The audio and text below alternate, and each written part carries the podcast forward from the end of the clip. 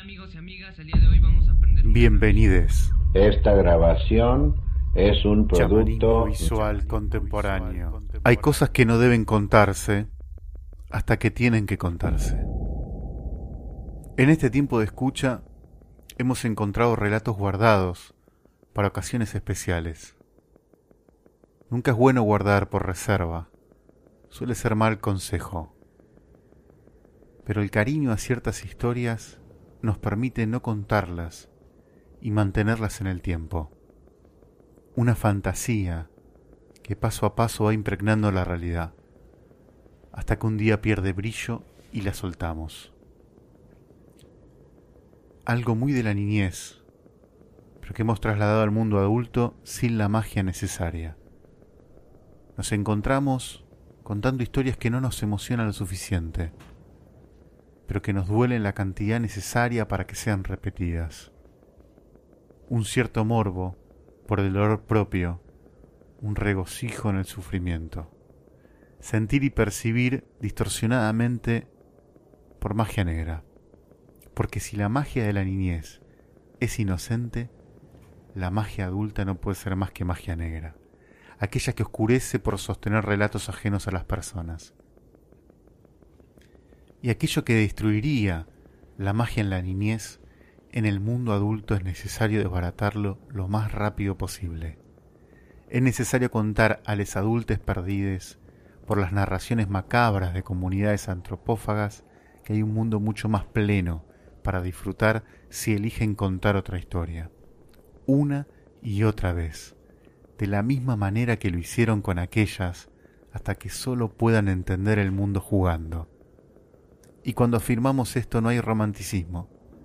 Les adultes que no se permiten desear, que ya vieron el titiritero detrás de escena, malinterpretan el relato y vuelven a contarse el cuento del descreído, del que nada sirve.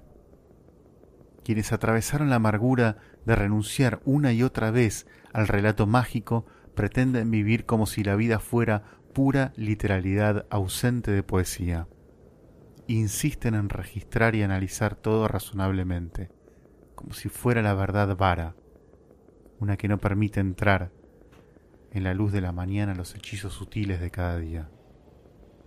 Pero como las fuerzas que sostienen este mundo son mucho más poderosas que la historia y la razón, siempre encuentran un hueco sin dolor por el cual colar un poco de extrañas sincronicidades, en las cuales contar pequeños relatos poéticos que nada tienen que ver con los colores que asumimos reales. Hay una cierta intensidad y velocidad en su paleta. Pequeñas coincidencias que por momentos fugaces nos permiten contar una historia curiosa, algo no procesable ni cuantificable. Muchos callamos, lo guardamos como tesoro del día, para no tener que contrastarlo con la mirada asqueada de la afuera. Simplemente nos regocijamos por un tiempo en un pensamiento sin imperativos de utilidad, un pensamiento bello en su falta de estructura y composición, un pensamiento bello en su fealdad contemporánea. De esas pequeñas emociones empujadas por simultaneidades cósmicas es que el relato abandonado vuelve a montarse, para mostrar que no era el deleite mágico el que había que mudar, sino sus relatos. Ver lo frondoso de un bosque no elimina los desiertos, pero en estos también encontramos la inmensidad. De esto que empedernidamente llamamos realidad es que vienen estos relatos, músicas y sentimientos. Bienvenidos al chamanismo visual contemporáneo. El mundo que vivimos es una verdad poética confusa, opaca, y en esa falta de exactitud podemos hallarnos. Seremos literales todo lo posible, porque no creemos que no debamos serlo. Simplemente la literalidad en este plano no se profesa de la exactitud rigurosa, o cuando lo hace es porque decide ocultar la niebla. Encuentra los relatos que quieres contarte y repítelos constantemente. Guárdalos si no puedes sostenerlos en el exterior, pero no dejes de escucharlos. Hazlos tus mantras, repítelos y repítelos, con el amor del que sabe que durante mucho tiempo fue repitiendo los relatos ajenos, que pensó que eran más certeros y ahora se encuentra con los propios. Nadie tiene que escucharlos. No intentes que tengan detalles si ellos te dañan. No quieras controlar los relatos, no importa que no tengan estructuras verosímiles. Utiliza palabras que denoten estructuras contradictorias, pero viables, como ayer pasado mañana. Te van a ayudar a no querer mantener el control sobre lo que piensas.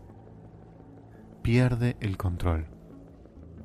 Si te suena extraño, realízalo un par de minutos al día, hasta que te encuentres todo el día delirando. Sí, te vas a dar cuenta que tus delirios son lo más interesante del día. Con el correr del tiempo, encontrarás otros delirantes con quienes compartir. No intentes convencer a nadie.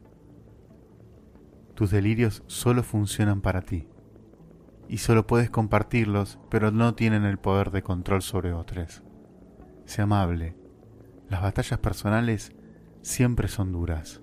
Sonríe y continúa.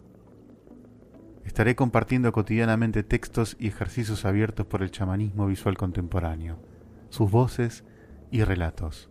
Te agradezco la escucha atenta.